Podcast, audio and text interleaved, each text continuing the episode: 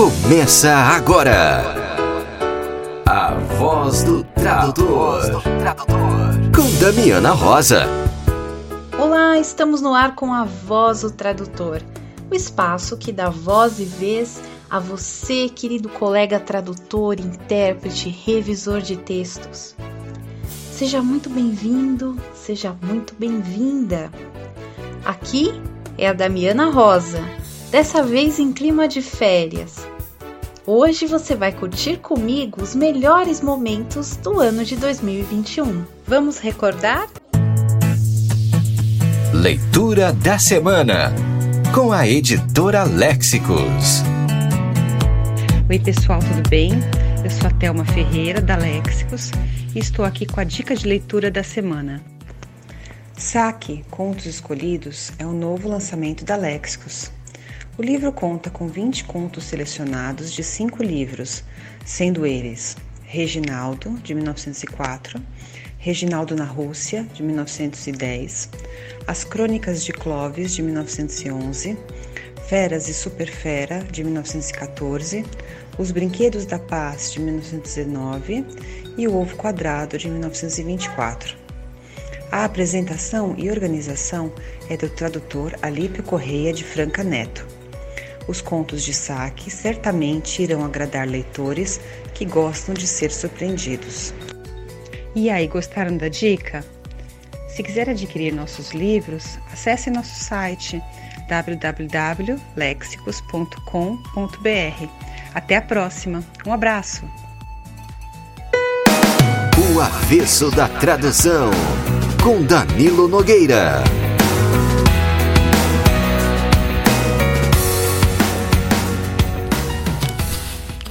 Little John was looking for his toy box.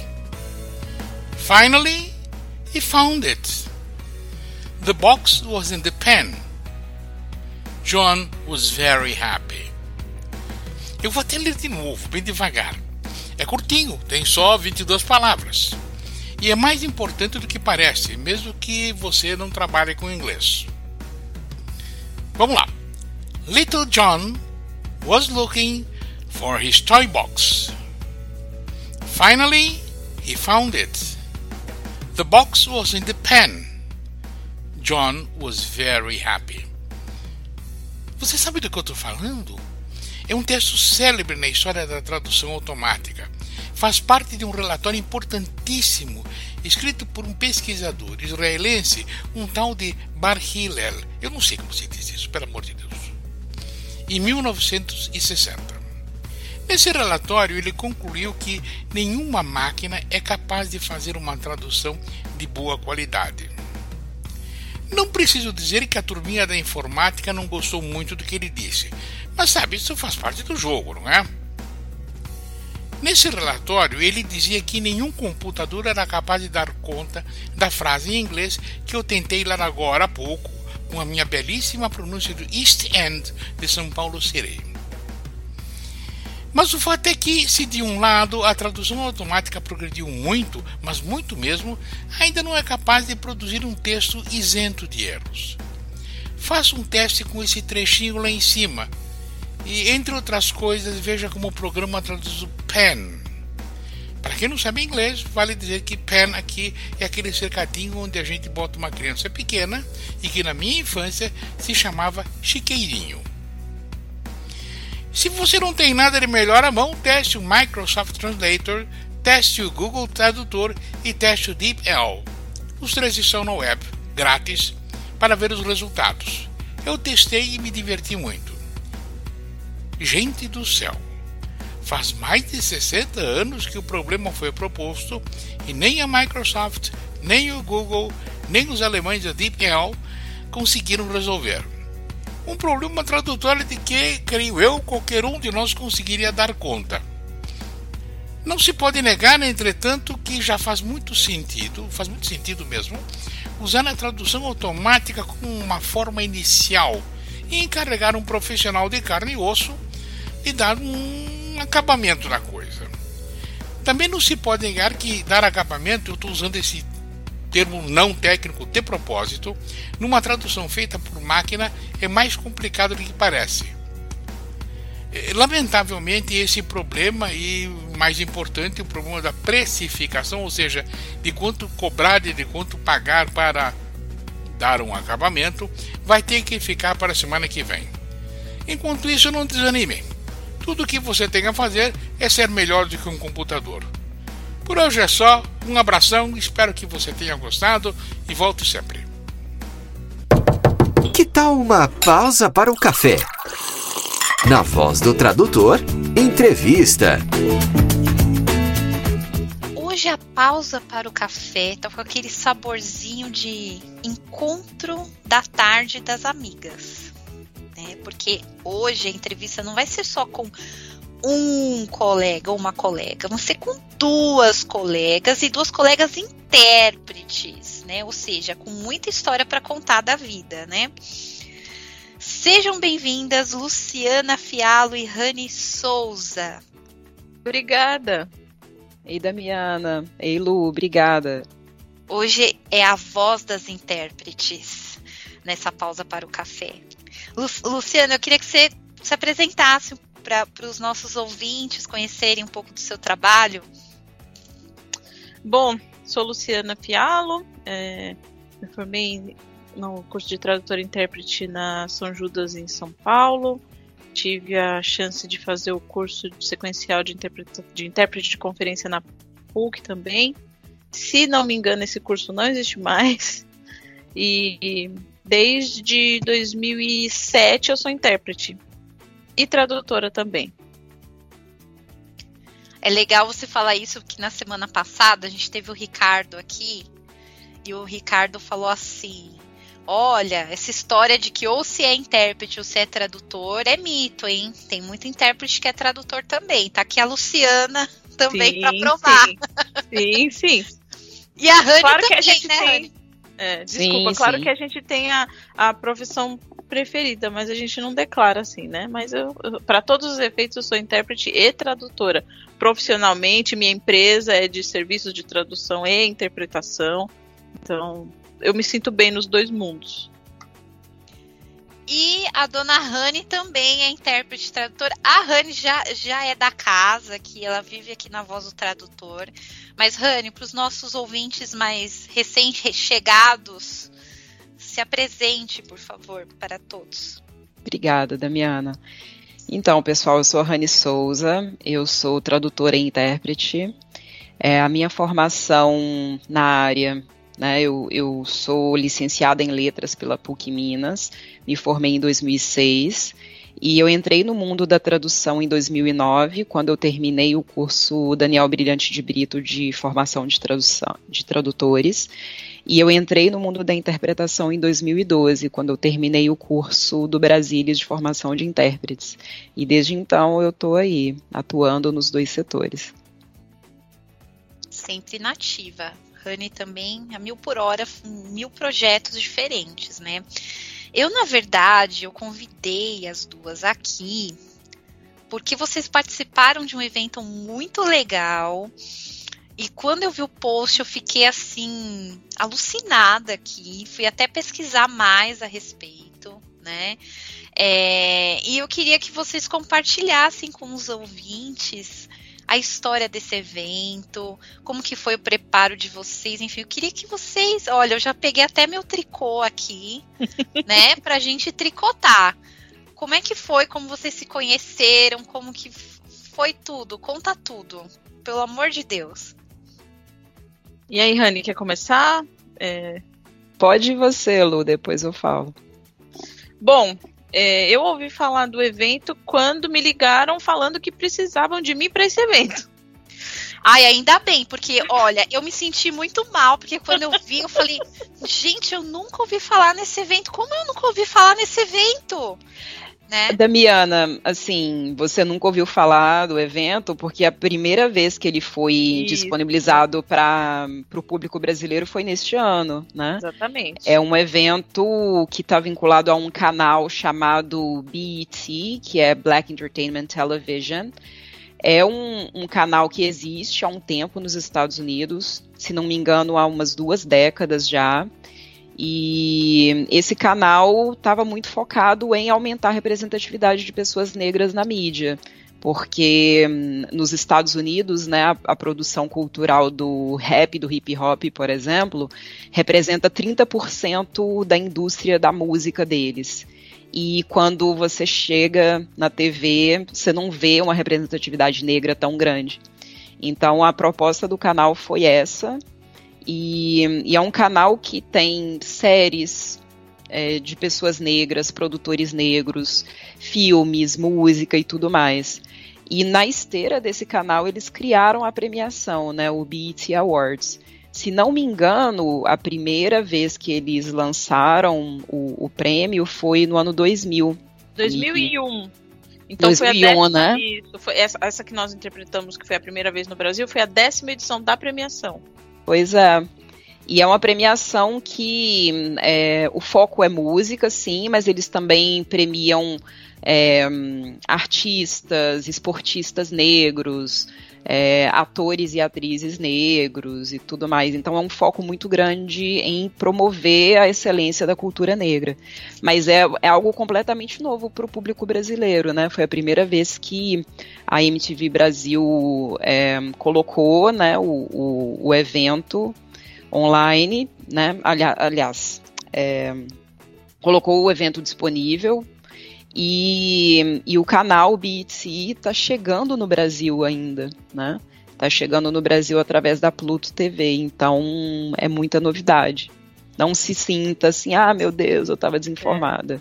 É, então, Para o nosso eu... público é bem novidade mesmo eu me senti desinformada porque eu fui atrás, né? Porque eu sou a pessoa curiosa total. E aí eu achei o máximo, porque é uma premiação ampla. Porque geralmente a gente tem uma premiação de música, uma premiação de é, é, cinema, né? E é muito amplo, porque é exatamente isso, né, Rani? Tem música, tem atuação, tem esportes, tem tudo num único lugar, né? Uhum. É, e é, é muito interessante que um, uma das falas principais, né, que a gente repetiu muito ao longo do evento, é promoção da cultura negra, da excelência em cultura negra. E eles têm também muito esse foco em olhar para para a produção cultural que é desenvolvida no continente africano e também na diáspora negra, por exemplo. O Emicida foi indicado ao prêmio esse ano. No ano passado, o Jonga, né, que é um rapper de Belo Horizonte, foi indicado a uma categoria também. E ele sempre. Brito recebeu algo, né? Uma menção, uma premiação Isso. Também, a Djamila Brito recebeu uma menção honrosa ao trabalho que ela faz como intelectual no combate ao racismo e vários, vários é, artistas negros do Reino Unido, da Nigéria e de outras partes do mundo também receberam homenagem e foram, homenage foram celebrados né, no evento. Meninas, agora sim, eu fiz a minha pesquisa lá, tal, né? Fiquei assim encantada. Aí eu fiquei pensando, putz, a gente já entrevistou aqui a, a intérprete do Oscar, ela contou a preparação dela, que ela fica um ano estudando, né? Aí eu fiquei pensando na preparação de vocês para áreas tão diferentes, né? Porque a gente está falando de esporte, é, são, são coisas, são mundos amplos, assim.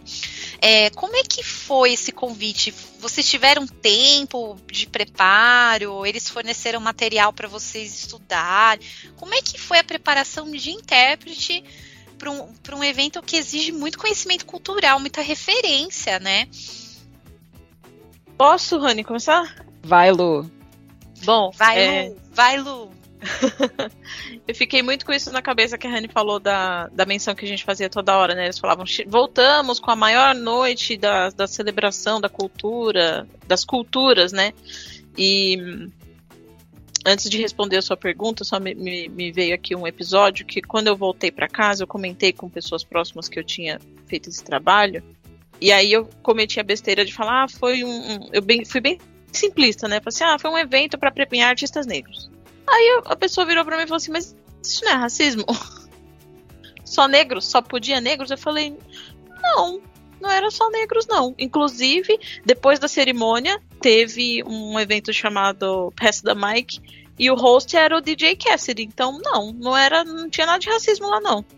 Eles mesmos falavam a maior celebração das culturas. Claro que principalmente a cultura negra, mas não era racista e não podia só negro. E a nossa preparação foi com um script, né, Rani? Nós recebemos alguns dias antes um, um, script, nós nos conversamos algumas vezes, né, por Skype, decidimos quem ia fazer o quê. E aí, conforme as menções iam sendo, iam aparecendo no script, a gente fazia umas marcações, a gente chegou, a gente até perdeu, né, Rani, primeiro, o primeiro draft. Sim, sim. É, uma das Ai, coisas que, que eu fui fazendo antes de saber com quem eu, eu iria trabalhar, né? É, eu comecei a usar muito o Instagram do evento. O BET Awards tem um Instagram que é, fica muito ativo, assim, e principalmente mais ativo antes do evento, né?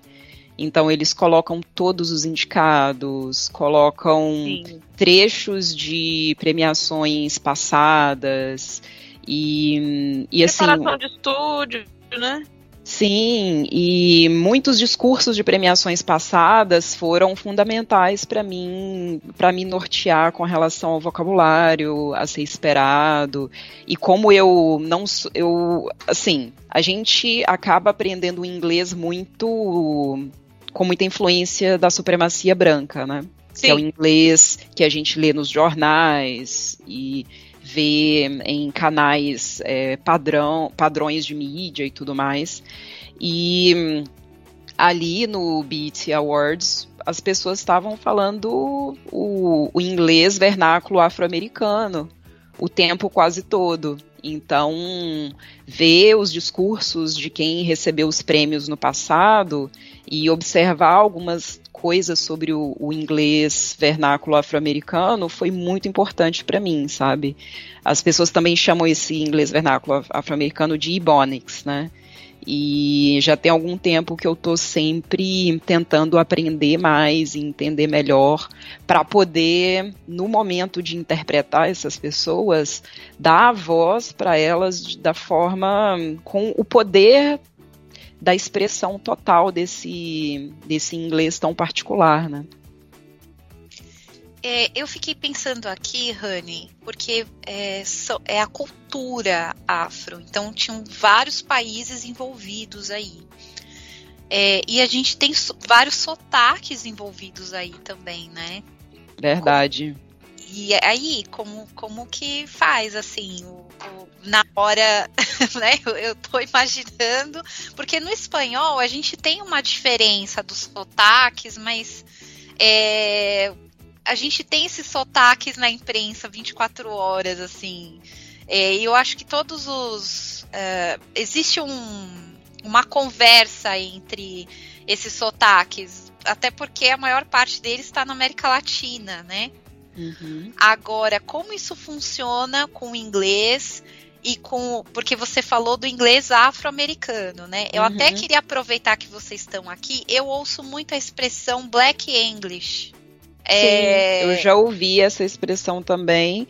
É, e, só que assim, o que eu vejo de padrão, é, ao invés de falar em Black English ou Ebonics, para falar é de uma forma mais específica sobre o, o, o, jeito que os negros dos Estados Unidos falam, né? Que aí seria ah. o, o, inglês vernáculo afro-americano. Para mim, assim, durante a preparação, é, eu acabei focando muito no, no inglês vernáculo afro-americano e no, no, no inglês nigeriano, né? Porque eu sabia que em algum momento ia ter algum artista nigeriano que ia subir no palco e dar um discurso.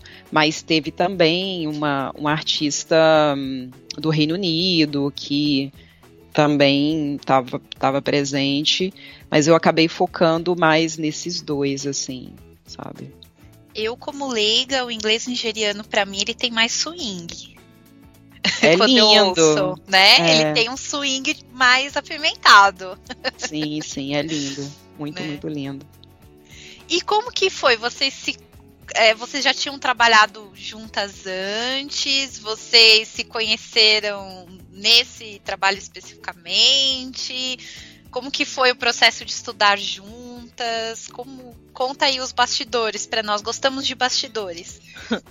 Da minha parte foi um, foi um negócio meio meio bittersweet, porque quando, quando me procuraram, falaram, olha, é o seguinte, vai ter essa premiação e a gente quer dar, como é uma celebração de cultura é, negra, nós queremos intérpretes negros com a gente. E assim, uma das primeiras coisas que foram faladas foi: e tá muito difícil encontrar intérpretes negros. Eu parei para pensar, falei assim, nossa, será que eles não existem?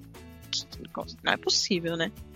E aí. Você não pensou, tipo, eu tô aqui, eu tô aqui, né? Claro, é, eu pensei, mesmo porque eu fui indicada por uma outra colega intérprete, né? E, e, e sabia do meu trabalho para poder me indicar, né? Porque imagina, botar alguém que você só é intérprete, mas que não conheceu o trabalho, né? A MTV não faria isso. e aí eu fiquei feliz e triste ao mesmo tempo, porque um, feliz porque me acharam, mas triste porque eu fiquei pensando, cadê? Onde onde estão, né? E aí eles começaram a falar, não, é distância, não sei o quê, mas eh, ficou meio estranho, né? Numa cidade como São Paulo, será que não tinha mais? Eu era a mais, né? Aqui em Sorocaba, eu era a, a opção mais, mais viável, né? Então já veio esse sentimento de tristeza e de, e de felicidade. Nunca tinha trabalhado com, com a Honey. A gente começou a se falar pelo WhatsApp assim que formaram lá o grupo né, do, do evento. Eu falei, oi, Tudo bem? Sou a Luciana, vamos lá. Vamos trabalhar junto. A gente já começou a trocar umas, umas figurinhas. E, sei lá, a preparação da minha parte, eu tinha assistido um dos filmes que, que a Viola Davis estava indicada e é só de negros, né? Aquele Ma Rainey's Black Bottom. Então, eu meio que já imaginava o que podia vir, mas do produtor da MTV a gente recebeu a, a, a informação de que era uma festa não era um evento né, de gala, um evento formal, aquela coisa toda. Então, era realmente uma. Um, uma ajuda para as pessoas que curtem. Uma celebração. Uma celebração para as pessoas que curtem essa cultura e que não entendem o inglês. Então, o que a gente fez foi, foi passar isso. E uma das pessoas para quem eu, eu, eu, falei que eu ia interpretar e que assistiu e que não fala inglês, falou: olha, para mim tava mais que perfeito a eu, se a gente parar pra esmiuçar, a gente vai achar um monte de defeito. Até porque eu queria ver o evento, mas eu não tive a chance. Reprisou no outro dia muito cedo e depois não reprisou mais. Então eu não tive a chance de ouvir o meu trabalho. Ah, eu com certeza ia fazer muito mais crítica. Mas como a gente estava naquela pilha, naquela emoção, e, e, e, e o rapaz ficava no, no ouvido 30 segundos, agora 25, agora 20. Então, a hora que acabou era o que? Uma da manhã, mais ou menos? E eu parecia que era meio-dia. Tanto que eu cheguei no hotel, tomei um banho e eu, eu morri, eu desmaiei, porque foi tanta energia, eu tava no 220 por tanto tempo, que assim que acabou eu virei pra Rani, não sei se ela vai lembrar, e eu falei pra ela, Rani, parece que eu trabalhei 20 minutos. E a gente ficou o quê? 4, 5 horas no ar, Rani? Foram quase 4 horas. 9, 10, 11, meia-noite. Uma hora, foram 5 horas, porque a gente fez o pré-show, que era às 8, né? E foi até uma da manhã. Mas era um negócio, era um. parecia uma dança, eu não sei. Foi muito. Foi muito suave. Eu, eu, eu percebi que as trocas foram bem. Eu não sei, eu me senti bem trabalhando com a Honey. Eu tava gostando da festa, eu tava gostando da celebração. É, o, a Honey me deixou super à vontade. Eu acho que essa coisa da gente ter se conversado, lido o script antes, que diga-se de passagem, não foi 100% fiel. Teve muita coisa que saiu ali na hora, mas como a gente já é intérprete, já tá acostumado com esse tipo de, de surpresinha, né? Nunca é, né? É. Nunca é. é. Foi uma, uma, grata, uma grata surpresa, uma boa experiência, viu? E a gente tá na expectativa pro ano que vem, né, Rani? É, tomara, tomara que eles contratem a gente de novo no, no ano que vem.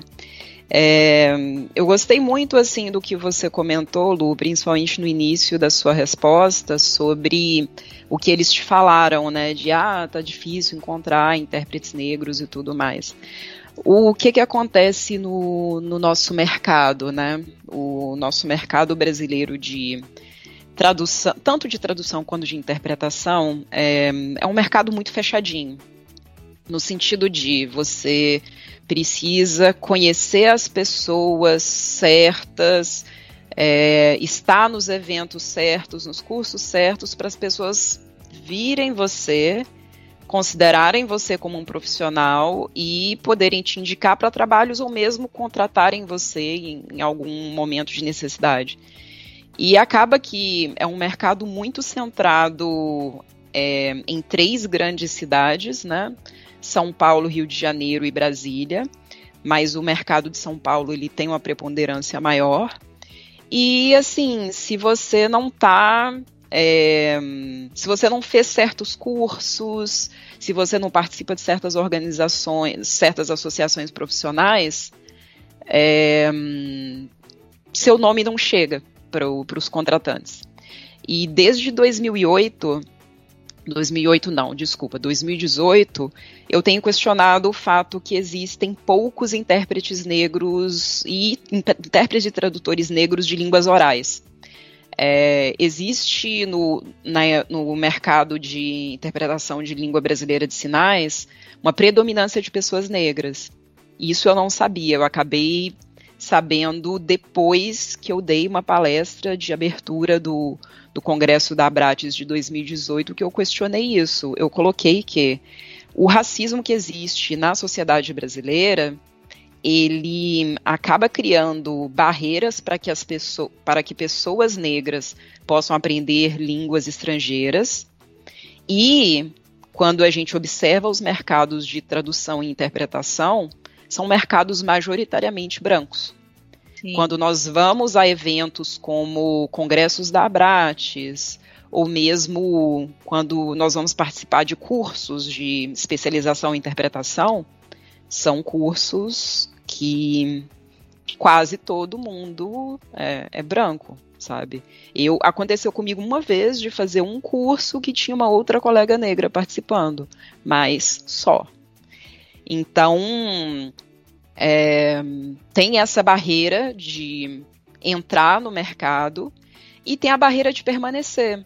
Porque para você permanecer no mercado é importante que você seja membro das associações, que você é, invista é, nos eventos, e nós sabemos que participar de congressos internacionais nem assim há um custo para isso principalmente quando nós pensamos no cenário pré-pandemia, que, por exemplo, você precisa custear uma viagem, às vezes, para outra cidade, pagar a inscrição e se dispor a estar nesse congresso internacional por três dias, em que você não vai poder trabalhar e tudo mais.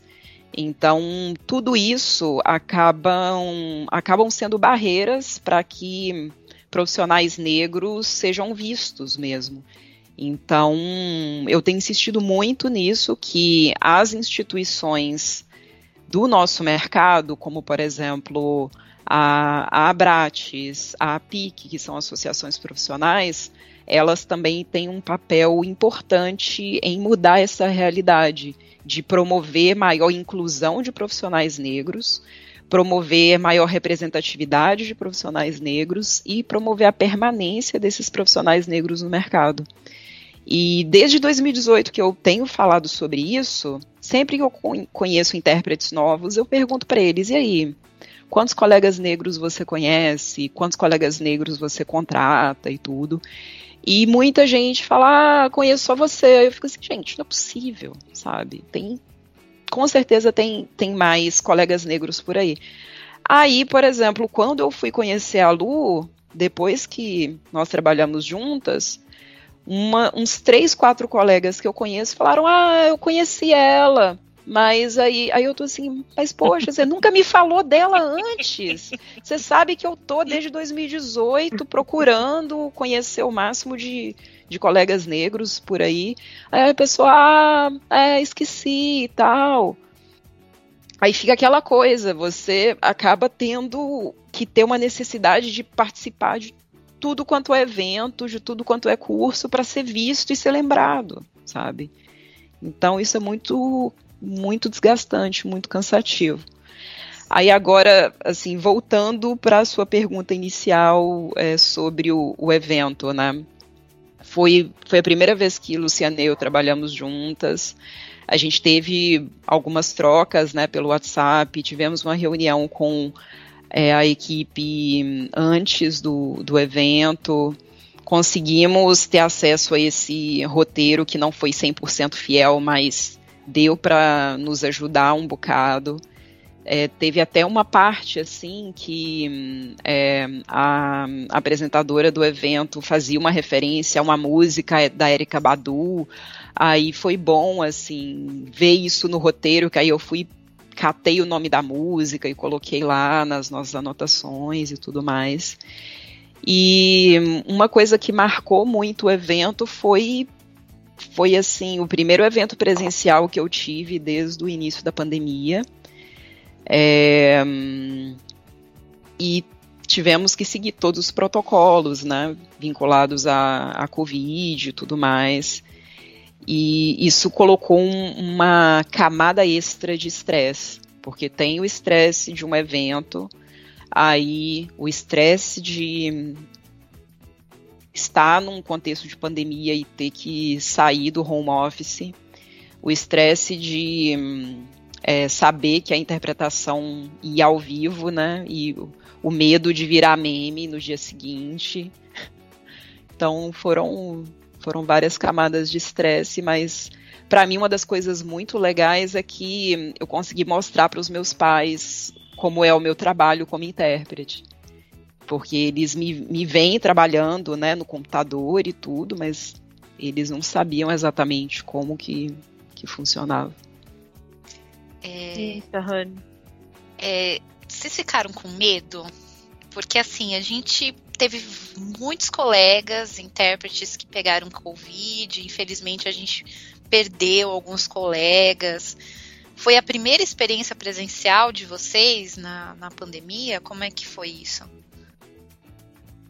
Ou vocês a já minha... tinham tido uma experiência antes? A minha foi a segunda. É, tá. Só para não perder um pouquinho de algo que a Rani falou e que eu gostaria de comentar, ela falou sobre a, meio que a pesquisa que ela tem feito sobre a existência e a, permane e a permanência dos, dos colegas negros. Eu sou intérprete desde 2007 da Miana e a Rani foi a segunda intérprete negra com quem eu trabalhei, com quem eu dividi um, um cabine, né, com quem eu dividi um trabalho. E isso despertou na minha cabeça um, um alerta que eu nem sabia que estava lá, porque assim, uh, o esquema de, de cotas e tudo, ele veio depois que eu me graduei. Então eu entrei na faculdade, eu saí da faculdade, eu entrei no mercado e eu permaneci no mercado sem esse negócio de, de, de cota, sabe? Então eu meio que nunca. É... Como é que eu posso. Me ajuda aí, Rani. Parou é pra pensar sobre isso, assim. É, e para ver que é uma luta real, é uma luta real e é uma luta. Hum, como é que eu posso dizer? Ela é uma luta real, mas ela é uma luta meio que abandonada. Eu ela percebi... é meio velada também. Eu ela é assim, super, não, ela não é meio, ela é super velada. É, porque é um tema tabu, assim, até entre os colegas negros. Ah, uma, sim. Uma vez um colega, um colega tradutor falou assim para mim: "Puxa, é um tema que eu tenho medo de falar, porque eu sinto que se eu falo, eu sou julgado, e se eu não falo, eu sou julgado também". Isso, é isso mesmo. Exatamente.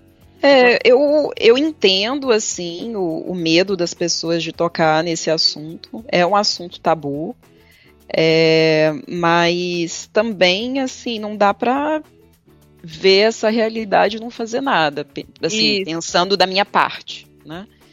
É, pensando em, em, como eu encaro a vida e como eu encaro a minha atuação profissional. Então, por exemplo, desde que eu comecei a tocar nesse assunto, eu nunca cutuquei nenhum colega negro é, para falar, e aí, vamos fazer coisa comigo, vamos fazer, sei lá, palestra, live, é, escrever para as editoras, mandar um manifesto para as editoras é, e tudo mais. Eu tenho trabalhado por minha conta e risco, no sentido de denunciar o, o que eu vejo de racismo e propor mudança, sabe?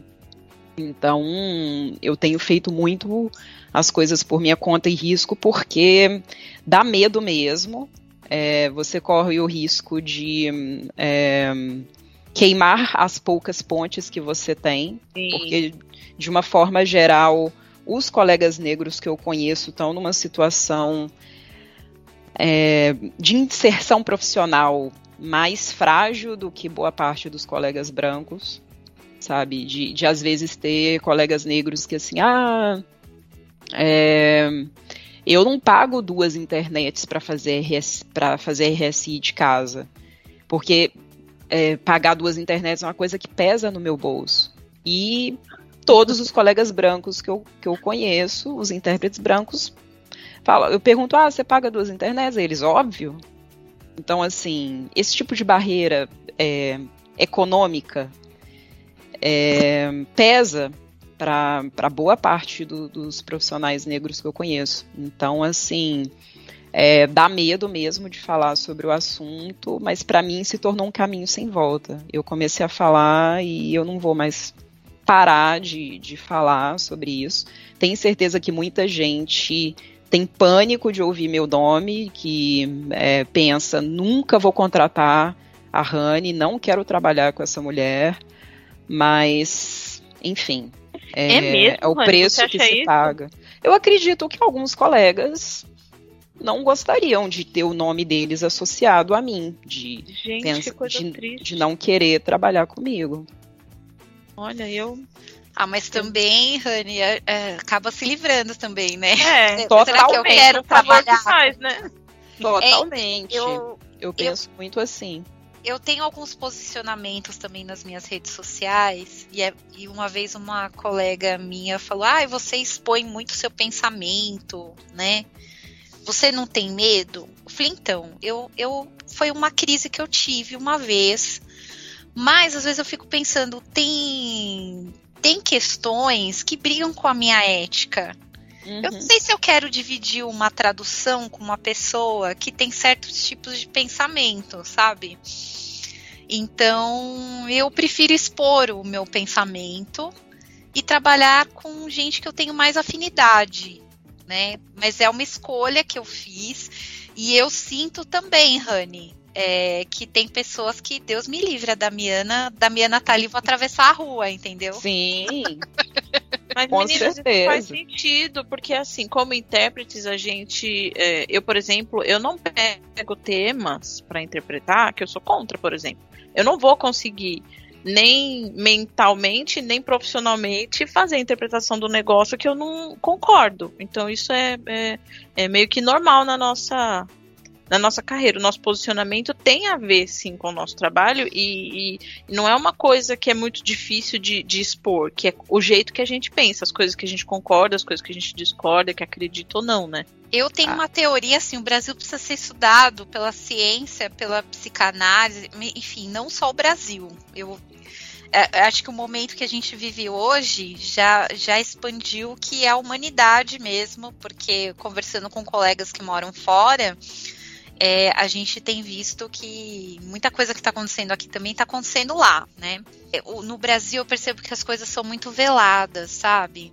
E eu acho isso mais difícil ainda, porque não se fala a respeito. E essa coisa de no Brasil, ai, política, futebol, religião, não se discute tá levando a gente para um abismo, porque as pessoas criam teorias da conspiração na cabeça e, e isso não é conversado. É, uma vez eu conversando com a Rani, eu falei: Nossa, Rani, foi tão bom conversar com você, porque eu nunca, né, na vida, a gente fica trabalhando, fica naquele ciclo vicioso de acorda, trabalha e vai dormir, e eu nunca tinha parado para pensar nessas coisas que você traz, né? Então agora eu já fico ligada.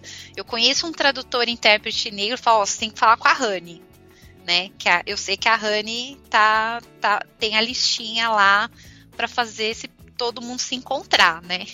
A Rani para mim, sabe aquele ponto de encontro das pessoas que se perdem no shopping? Então, né, que a, a, moça fala no microfone: atenção, papai mamãe, seu filhinho está no ponto de encontro. Então, eu já falo, manda um e-mail para a né? Que a Rani é o ponto de encontro das pessoas. É, e eu acho que isso é importante, né? A gente tem que conversar sobre certos temas, sim. Né?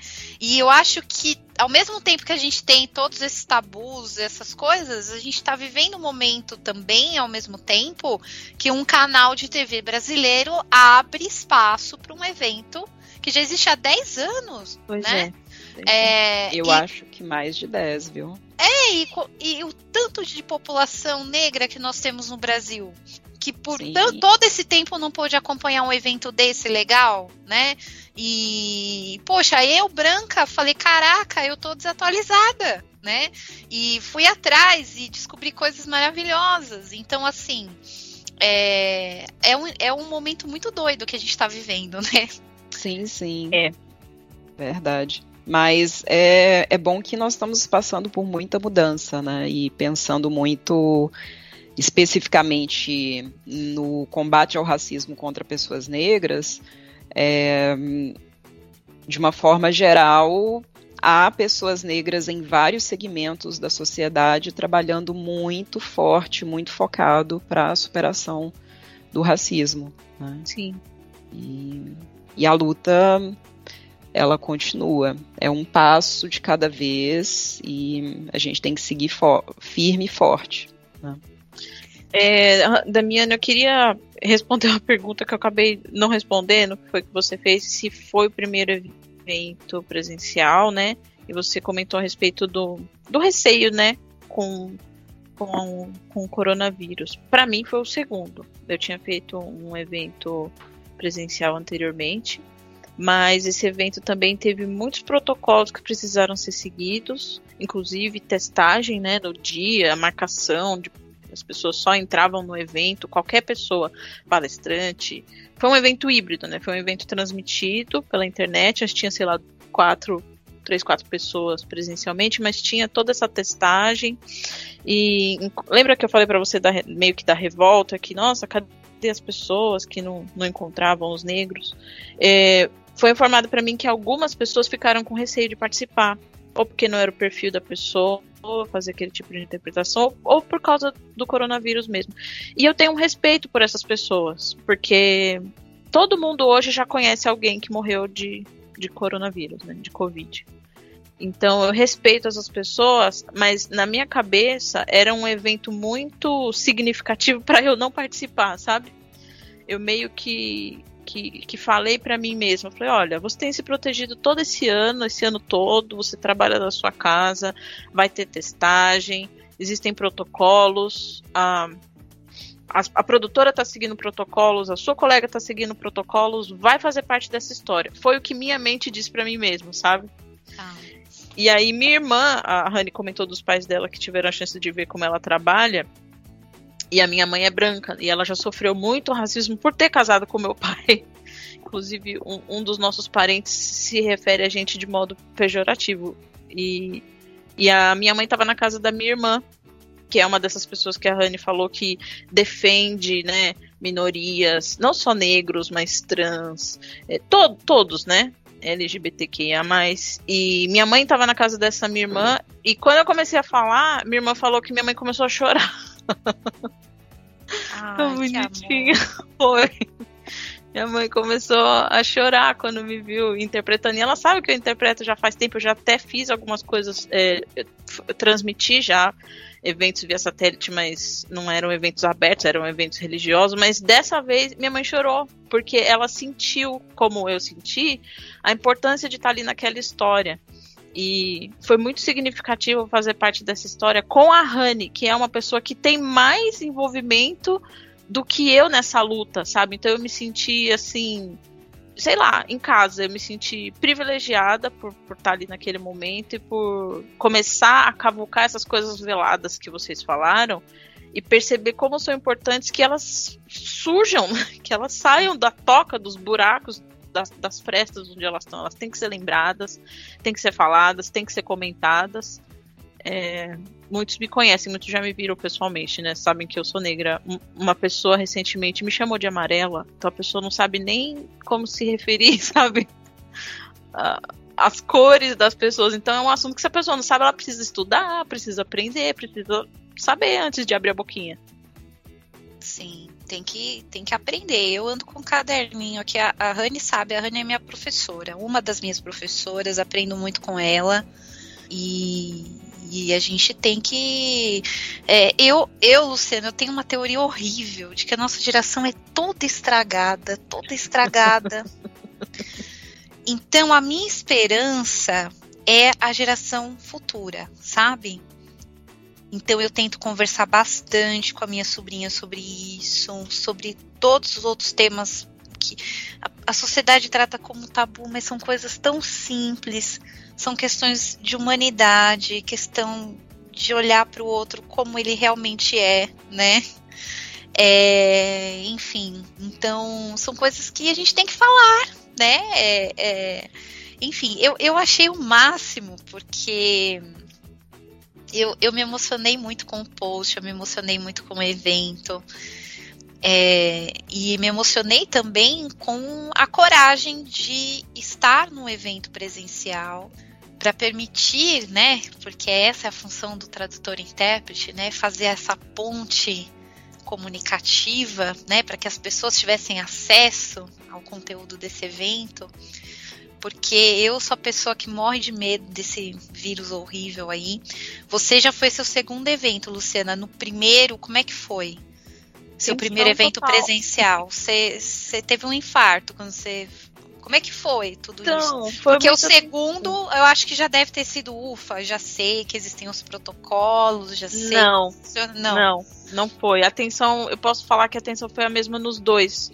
Tá. É, talvez eu me senti um pouco mais à vontade no segundo, porque no primeiro, apesar de protocolo de testagem, proteção no fone, no microfone, álcool gel na cabine, nós ainda eu trabalhei numa cabine, que é um lugar que vocês sabem minúsculo, né? Tinha um acrílico entre entre nós, mas mesmo assim é, tensão, né? Porque se bem que foi pouco tempo antes do, do beat. E eu não sei se dá para baixar a guarda ainda, sabe? Eu sei que muita gente está se vacinando, eu tomei minha vacina, é, meus familiares também, mas a gente ainda continua se protegendo, porque erroneamente algumas pessoas pensam assim: ah, já tomei a vacina, já posso ir no barzinho. Tomei a vacina, eu posso sei lá, pro parque de diversão. Eu não sei o que, que as pessoas pensam, na verdade. As pessoas estão eu... muito loucas. E assim, gente, pelo amor de Deus, tá? Por causa das pessoas estarem muito loucas, já criou essa versão Delta aí, que Deus sabe que é. Já se cansaram de ficar em casa, provavelmente, Damiana. É o que acontece com elas. Elas acham, bom, fiquei um ano em casa, já tá bom, já posso viajar. Já fiquei um ano em casa, já posso. Então elas estão permissivas com elas mesmo por, por essa loucura, por esse cansaço de, de de estarem enfiados dentro de casa. Mas a gente não venceu essa batalha ainda. Ninguém. Você não precisa ficar o dia inteiro assistindo o noticiário, mas se você, sei lá, uma vez por dia pegar uma informação, você sabe que não, não, não é assim mais, né? Se eu não me engano, posso estar falando besteira, mas se eu não me engano, um, o estado de São Paulo fez um, um, um, um plano para poder voltar gradualmente as coisas.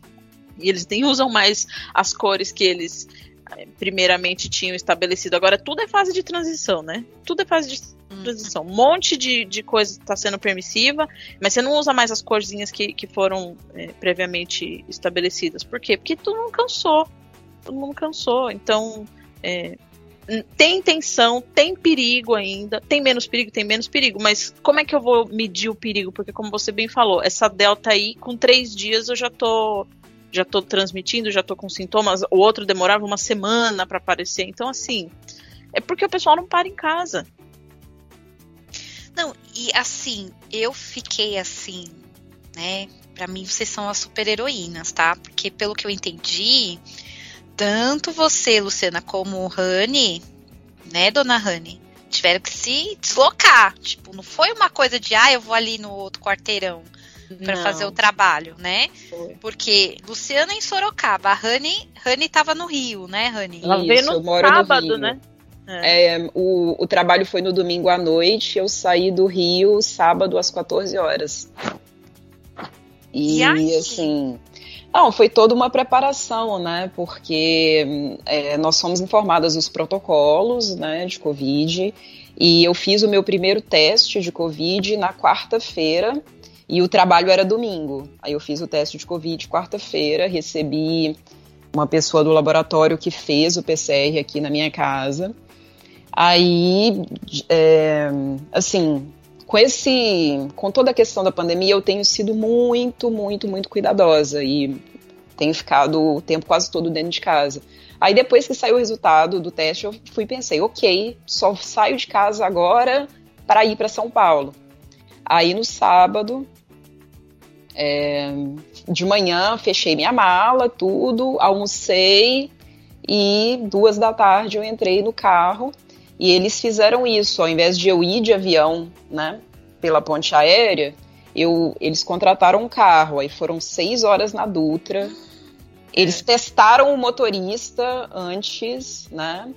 E, e, assim, com, relação ao motorista, ele fez um teste na quarta, ele fez um outro teste no sábado antes de me buscar. E na segunda-feira, antes de me buscar para antes de me trazer de volta para o Rio, ele fez outro teste de manhã.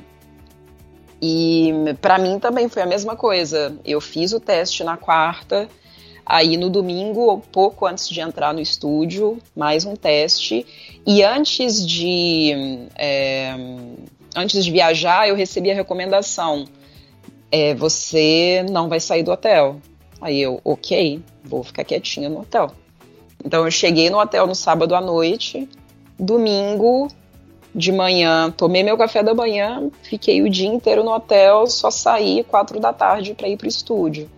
É, aí antes de, de, entrar no estúdio, fizemos mais um teste e depois entramos. Então foi tudo com muito cuidado, né? Chegamos no estúdio e as nossas mesas tinham uma certa distância entre elas, todo o equipamento que a gente ia usar estava esterilizado e levamos os computadores e tudo né? E, e foi bem. Eu tenho muito medo de me contaminar com, com a Covid, né? Eu tô vacinada agora com a primeira dose, mas eu mantenho os mesmos cuidados que eu mantive nos primeiros meses, né? De usar duas máscaras.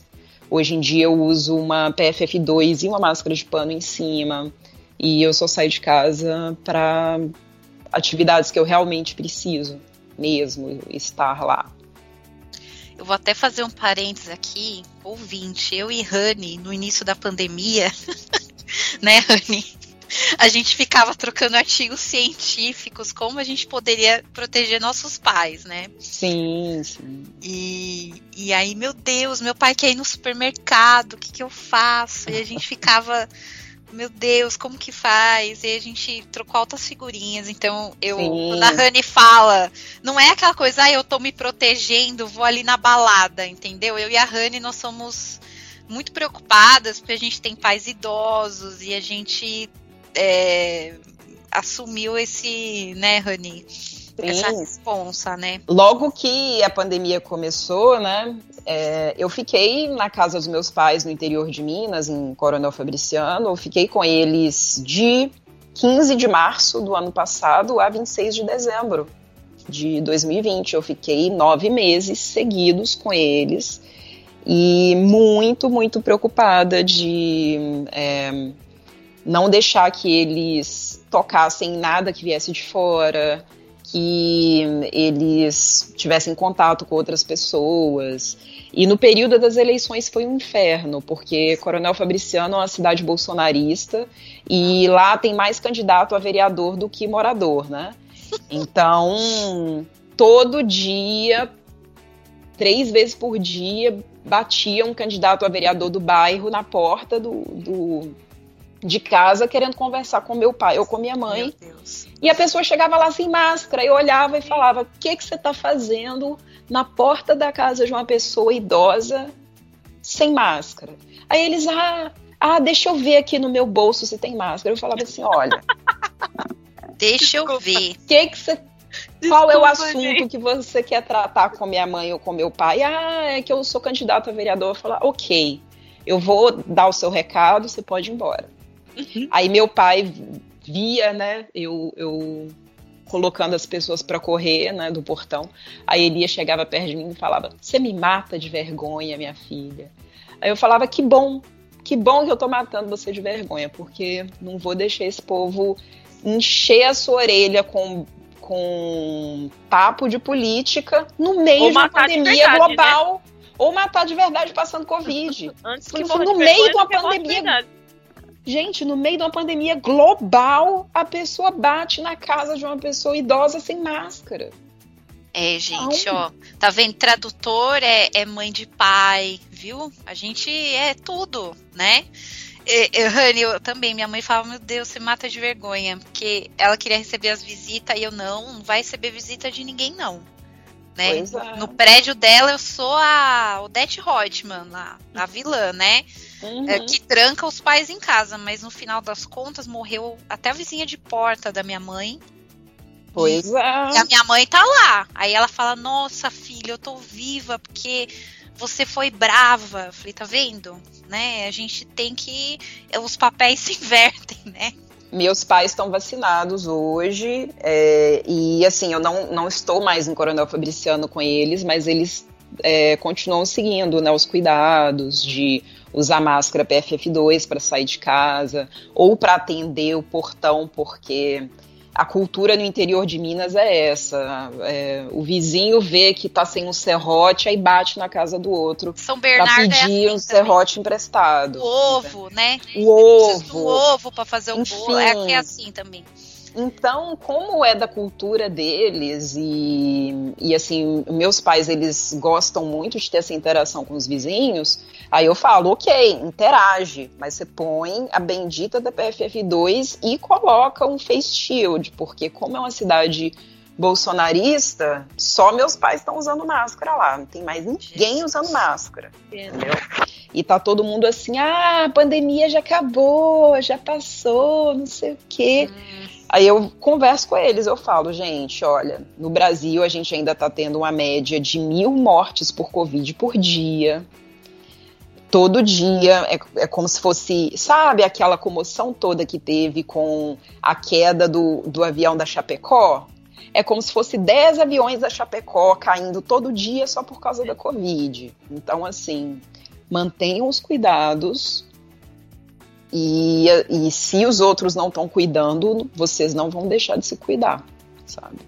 É tão triste isso, Rani, porque às vezes isso acontece de graça. Eu tenho conhecidos próximos que morreram por ignorância dos patrões, sabe? Então a pessoa não precisava morrer, mas você tá vendo ali que ela morreu por ignorância é, de, de quem achava como você tá falando, que não, não tem problema, não tem que ir, não tem que e a pessoa tinha comorbidades e com medo de perder o emprego, agora perdeu a vida. Deixou a esposa, o filho pequeno e ficou por isso mesmo, sabe? Sim, sim. É, tem muito disso acontecendo. É, uma conhecida minha, nós, nós estávamos conversando outro dia, ela falou: Você acredita que meu irmão está com Covid? Ele é porteiro em um prédio e o patrão dele não deixou ele é, tirar a licença doença para para não passar Covid para os outros, aí tá lá o irmão dela sentado na portaria. Transmitindo ela... para qualquer um. É. E sem assim, poder descansar, sem poder se recuperar plenamente. Exatamente. Ai, e ela falou assim: e você acredita que meu irmão nem ligou de tá, de tá indo trabalhar doente?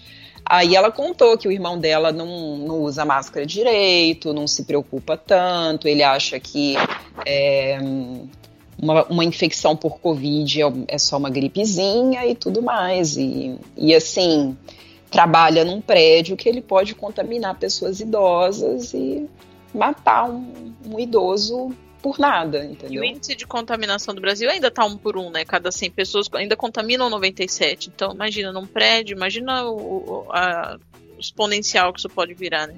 Não, uhum. e oficialmente, gente, isso é número oficial. Exatamente. Imagina a vida. A vida, gente, é. Olha, ouvinte do futuro, tá? Nós estamos nos sentindo na Idade Média aqui, tá? Tem a peste, tem a besta, tem tudo aqui, viu?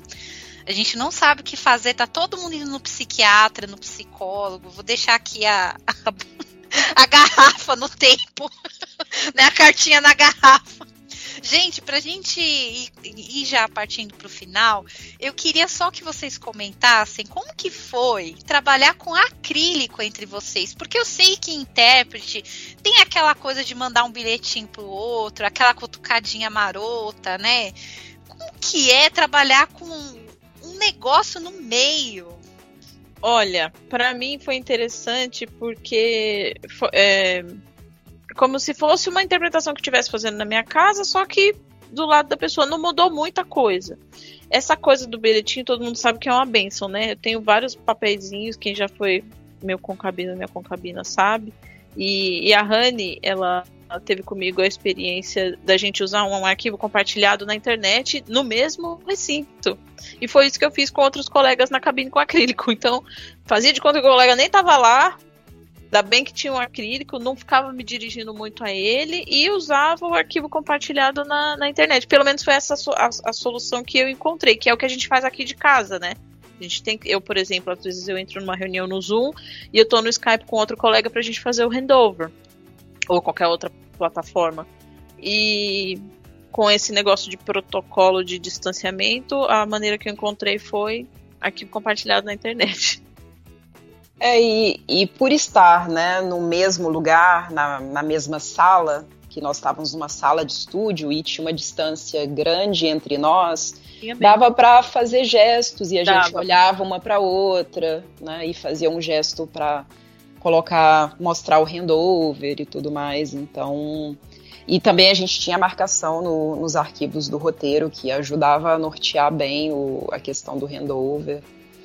E eu sinalizava, né? Eu, eu, bebi muita água e fui muito ao banheiro. Então eu estava sempre sinalizando que eu ia ao banheiro e tudo mais. É, só que uma, uma, uma, notinha de bastidor, Damiana, você falou que gosta dessas, dessas historinhas do bastidor, né? Amo, amo. É, essas marcações do, do, do, nosso arquivo compartilhado, eu meio que ia fazer ali na, nos intervalos, porque lembra que eu falei que nós fizemos uma marcação prévia e nós perdemos o arquivo?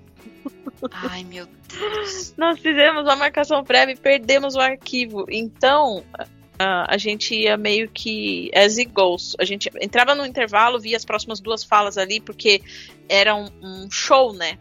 Era uma, era uma, uhum. era uma festa. Então a gente falava um pouquinho, aí tinha, sei lá, seis, oito minutos de, de alguém se apresentando. E durante essas pausinhas a gente ia. Era um arquivo, quantas páginas? Umas, umas 200 páginas aquilo? Ah, eu acho que mais, viu? Acho que umas mais. 300. 300 páginas. Então, assim, a gente precisou.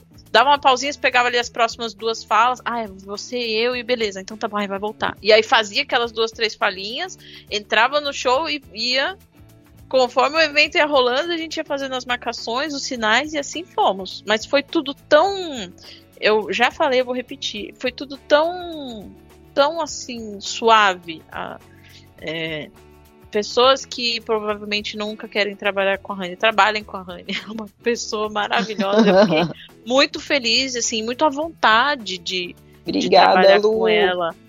A Rani é gente... zen, né, Lu?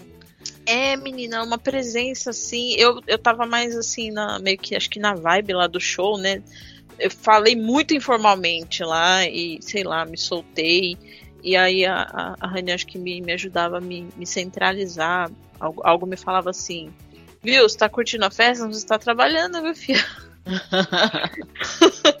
e aí eu. Mas foi, foi um negócio muito, muito gostoso, muito gostoso. Apesar dos pesares, né, desse negócio de Covid e tudo, foi, foi um ambiente muito gostoso.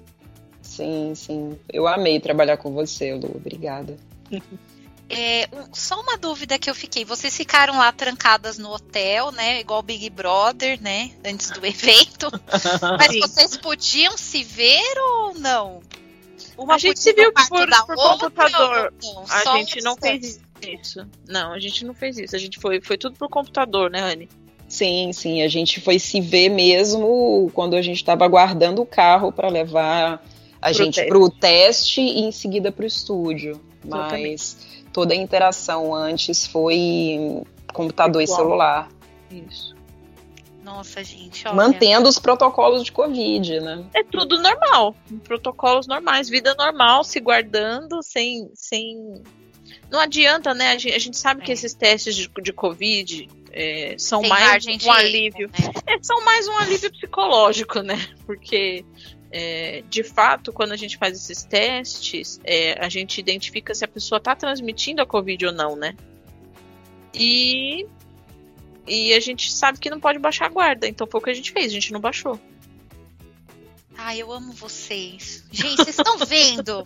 Vocês estão vendo o grau de heroísmo dessas meninas aqui e de todos esses intérpretes que estão segurando aqui o rojão, tá? Então, é, foi uma RSI presencial praticamente, né? Foi é, híbrido. Foi, foi, é, foi uma RSI que vocês tiveram que se deslocar e, e, e, enfiar o cotonete no nariz, gente. Isso. Várias vezes, inclusive. Oh, coisa ruim aquilo, viu? É, eu sei, gente. Olha, é, é uma coisa de doido. É... engraçado, eu tava, né, minutos antes de entrar no estúdio para começar o trabalho, aí a, a, moça que ia fazer o teste eu falei assim, olha, é, eu quero te pedir desculpa, porque eu sei que você tem que fazer seu trabalho, mas eu sei que eu não vou conseguir colaborar. então, assim, vamos arrumar um lugar que dá para eu colocar a cabeça e ficar com a cabeça presa, porque senão eu vou mexer a cabeça, você não vai conseguir colocar esse cotonete em mim. Foi mesmo, ela comentou. Falou que no teste da quarta-feira já tinha dado trabalho para outro enfermeiro lá. Dei, dei trabalho. A menina ia colocando, colocando o, o cotonete dentro e eu afastando a cabeça. Eu falava assim: desculpa, eu sei que você tem que fazer isso, mas eu não consigo ficar quieta. Gente, quando eu fui voluntária da vacina, dos testes, também, né? Era cotonete, é, tirar sangue, eu detesto ver agulha. Aí eu olhava para a enfermeira e falava: Olha, minha flor, eu te amo, tá? Eu admiro profundamente seu trabalho, Deus abençoe você infinitamente, mas assim, eu não vou olhar para você, porque se eu olhar para agulha, eu vou desmaiar, eu vou te dar trabalho. Né? E aí, assim, eu fechava o olho, ela enfiava o cotonete lá e, enfim, ah, é o que as coisas Você foi faz, mais né? comportada do que eu, Damiana. E eu ficava ah, virando a cabeça. Eu chorava, eu só chorava, porque sai lágrimas assim, rolam Isso. quando foi aquele negócio no nariz, né? É uma coisa de doido. Gente, ó, eu poderia ficar aqui até o fim do ano conversando com vocês, porque esse bate-papo tá uma delícia. Mas temos tempo, né? Temos limite de tempo. Ai, que pena, né? É, eu só para encerrar, eu queria dizer que eu me identifico muito quando vocês falam assim, ah, aí a, a, minha família entendeu o que eu faço, porque eu tenho muita dificuldade de explicar para minha família o que eu faço. Assim, o meu pai ele descobriu recentemente o que eu faço, né? Porque ele achava que eu ficava no computador e eu recebia dinheiro. Tipo, era alguma coisa errada que eu fazia, né? Coitado. Então, aí quando eu fiz um trabalho assim que ele assistiu, aí ele falou: Ah, agora eu entendo o que você faz, né? É, e quando eu e a Andréia a gente fez o livrinho da Fantástica História, o pessoal falou: ah, por que vocês fizeram esse livro para leigo? Falei, porque a gente precisa explicar para as pessoas o que a gente faz. É, como a gente trabalha nos bastidores, as pessoas não entendem muito o que a gente faz, mas uma coisa é certa: o tradutor ele é testemunha da história. Vocês, Luciana e Rani, vocês são mais do que testemunha da história. Vocês fizeram história ao interpretar pela primeira vez esse evento no Brasil. Né, em trazer este evento através da voz de vocês para nós. Então, muito obrigada. Ai, é, foi, acho que a, a, o sentimento que a gente tem, não sei se eu posso falar com a Rani, mas o meu sentimento é, é de gratidão também por, por, ter o privilégio de fazer parte dessa história, sabe? Tô me lembrando aqui que a única foto, nós temos que uma ou duas fotos juntas e a gente tá toda encapuzada e máscara e não sei o que. A única foto que nós tivemos juntos, a gente achou que era válido registrar aquele momento, mas a gente não, não baixou a guarda em, em momento nenhum. Foi muito bom. É, Damiana, muito obrigada pelas palavras. Assim, é, eu compartilho muito do sentimento da Lu, que foi, foi histórico para gente, foi transformador, marcante. Foi. Queremos, queremos fazer mais eventos. Quem sabe quando as coisas voltarem todas para o presencial, a gente vai para Los Angeles e faz a interpretação ao maravilha. vivo de lá. Não, vai ser incrível. É... E assim, foi um grande prazer conhecer a Lu, trabalhar com ela e depois você me manda essas fotos, Lu. Eu acho que eu não tô sem elas. Eu acho que eu tenho sim, eu mando sim. É, quero guardar. Muito obrigada, Damiana, por levantar essa, esse papo, por, pela acolhida aqui. Maravilha de conversa. Por favor, meninas, deixem as redes sociais de vocês para o nosso ouvinte que quer, né, quer ver aí as aventuras de Luciane Rani no mundo da tradução. A Rani tá em todas, né, Rani? Tá a Rani tá no Facebook, no, no LinkedIn. Você tá no Instagram também, não tá? Tô. Eu tô no Instagram, no Facebook, no LinkedIn. É, só que assim, é mais fácil conectar comigo no Instagram, porque o meu Instagram tá aberto. O LinkedIn, o LinkedIn eu acabo aceitando quase todo mundo e o Facebook eu sou um pouco mais seletiva. Aí eu acabo não aceitando tanta gente. Assim. E, ó, eu tenho uma galera no limbo lá também, viu, Rani? Ó, o LinkedIn, gente, cê, vamos lá, etiqueta do LinkedIn, manda uma mensagem. Oi, Rani, oi, Lu, eu vi vocês na voz do tradutor. Queria acompanhar vocês, tá? Que aí elas aceitam pelo amor de Deus, que sai adicionando, não manda mensagem. Ah, é o que é, mais acontece no Facebook. É. Aí eu fico assim, gente, eu nunca vi essa pessoa. Quem, ah. quem será, sabe? Nem me deu aí... trabalho. Tem que mandar. Não. Oi, amo vocês. Eu ouvi vocês na entrevista, tal. A gente vai deixar aqui na descrição o LinkedIn das meninas, né? Mas você que nos ouve aí da Flórida, procurem aí a, a Luciana Fialho e a Rani Souza que vocês vão encontrá-las, né? Então chamem para trabalho, chamem para conversar, para tomar café, que elas são ótimas companhias de café, né? Também. Eu tomo um chazinho, mas vou, vou comparecer. mas obrigada por vocês estarem aqui com a gente. Espero que voltem tá? Para contar as aventuras de vocês no, no mundo da tradução e da interpretação, viu? Delícia de conversa. Obrigada, Damiana. Obrigada, Rani. Meninas, amei nosso papo e, Damiana, voltamos sempre que você nos convidar. Um Isso beijo, mesmo. viu? Obrigada. Já estão convidadas, tá bom? Você sabe, Rani, que por mim você, vocês já teriam um quadro toda semana aqui nesse programa, né? Então eu não, não vou nem falar nada. um beijo, menina. Não fica beijo. estimulando, não, que eu, eu crio um projeto para isso, hein? Eu quero, eu, eu quero. Eu aposto que o ouvinte agora tá lá batendo palma assim. Queremos, queremos. Tá? Então já tá feito o convite aqui ao vivo. Ó. Aqui é tudo. Se vira nos 30, gente, ó. É tudo ao vivo. Tá feito o convite, meninas. Vamos conversar sobre esse quadro aí, hein? Vou cobrar, hein? Obrigada, minha flor. Beijão. Beijo. Beijo. Fique por dentro da agenda da Escola de Tradutores. Dia 17 de janeiro, às 19h30, tem Portfólio do Tradutor Literário Iniciante com Carol Bruni. Aprenda como montar o seu portfólio com traduções de livros em formato e-book. Também no dia 17, às 19h30, começa mais uma turma de Introdução às Cat Tools Módulo 1. Para você que acha que Cat Tools são um bicho de sete cabeças, com Luciana Boldorini e Ivar Panazolo Júnior. Com uma metodologia inovadora que mescla teoria e prática, conceitos e mão na massa, esse curso serve como uma introdução geral ao trabalho com as Cat Tools. A base do curso é uma Cat Tool 100% gratuita, o Smart Cat, uma plataforma escolhida por ser poderosa e de fácil acesso, além de não necessitar de instalação. Pode ser usada a partir de qualquer navegador. Com isso, tudo que você aprender neste curso pode ser transposto e utilizado em qualquer outra Cat Tool com um período mínimo de adaptação. Dia 18 de janeiro, às 19h30, tem Quero Ser Tradutor. E agora? Comigo, Damiana Rosa. Ao participar desse curso, você terá uma visão completa das áreas da tradução e como atuar em cada uma delas Venha conhecer o mundo da tradução, as ferramentas e conhecimentos necessários e comece a atuar profissionalmente na área.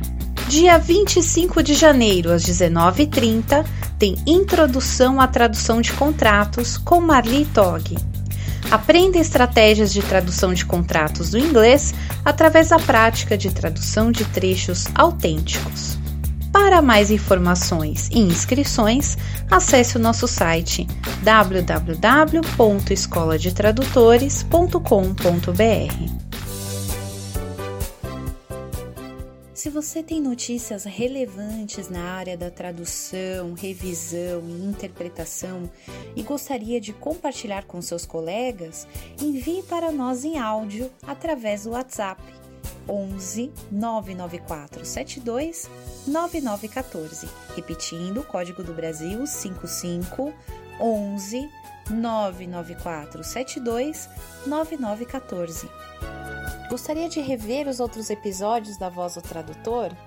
Acesse nosso site www.escoladetradutores.com.br barra podcast. Lá você confere todos os episódios, desde o primeiro, e você pode ouvi-los à vontade, é grátis. E lembrando que a Voz do Tradutor também está no Spotify e no Deezer. Você pode nos procurar por lá também. A sua voz é a voz do tradutor. E aqui é o espaço onde você tem voz e tem vez. Um grande abraço e até a próxima semana. Você acabou de ouvir a voz do tradutor. Na semana que vem tem mais, com a tradutora, intérprete e professora Damiana Rosa.